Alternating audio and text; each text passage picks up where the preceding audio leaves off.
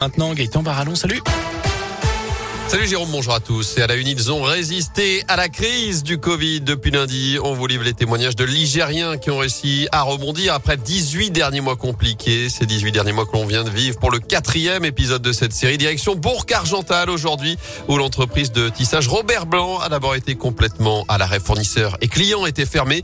Mais depuis un an, désormais, elle s'adapte à la demande du marché. Elle recrute même des couturières en ce moment et surtout, elle innove. Pauline Gibert est chargée de marketing au sein de la structure c'était un chamboulement, mais qui nous a permis aussi de revoir notre activité, d'ajouter encore plus de compétences, on va dire, à notre arc. On ne faisait pas forcément de confection, et là, euh, on a utilisé notre tissu qu'on fabrique toujours, notre savoir-faire, pour ensuite euh, ajouter de la confection et donc euh, proposer des masques encore plus respirants, adaptés pour la pratique sportive, par exemple, puisqu'on est amené de plus en plus à porter des masques aujourd'hui. Ça permet effectivement aussi de nous élargir sur ce qu'on peut faire, et au final, ça a été un chamboulement positif qui a permis de se réinventer. Puis aujourd'hui, notre activité de base reprend et on a toujours les masques en plus, donc ça permet de sortir encore plus fort pour demain. Et cet été, l'entreprise de Bourg-Argental a également fait un don de 20 000 masques au secours populaire.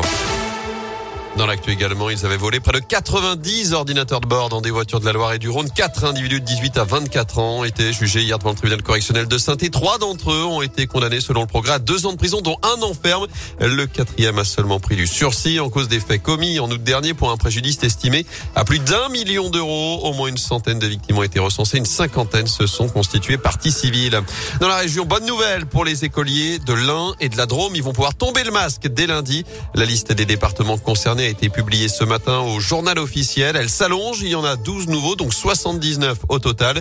Pas de changement pour les élèves du Rhône et de l'Ardèche. Ils doivent garder le masque. Ceux de la Lozère doivent le remettre après une hausse des cas de Covid. Et puis on n'aura plus besoin du pass sanitaire dans certains lieux à partir du 15 novembre, selon Jean-François Delfrécy. Le président du conseil scientifique se dit assez optimiste sur l'évolution de l'épidémie de Covid en France aujourd'hui dans le monde. En bref, retour à la normale au CHU de saint après une soirée perturbée hier par une panne. Les services n'étaient plus accessibles par téléphone Tout est désormais rentré dans l'ordre. Enfin, opération Labo sans ordo aujourd'hui avec des dépistages VIH, VHC et VHB gratuits sans rendez-vous et sans ordonnance. Une action en collaboration avec plus de 260 laboratoires d'analyse médicale répartis dans toute la région Auvergne-Rhône-Alpes. Jour J pour le Tour de France. Le parcours de l'édition 2022 sera dévoilé en fin de matinée à Paris. Radioscoop sera d'ailleurs présent sur place. On vous fera vivre cette présentation sur notre page Facebook Radioscoop Loire-Haute-Loire et sur radioscoop.com avec, on vous en parlait ces derniers jours, un passage à saint L'été prochain, ce sera aux alentours du 15 juillet. La Grande Boucle qui était déjà de passage chez nous en 2019, souvenez-vous, avec une arrivée et un départ d'étape le lendemain. Ce qui est sûr en tout cas, c'est que le grand départ sera donné à Copenhague au Danemark le 1er juillet. Arrivé sur les Champs-Élysées trois semaines plus tard. Autre particularité cette année, le grand retour du Tour de France féminin.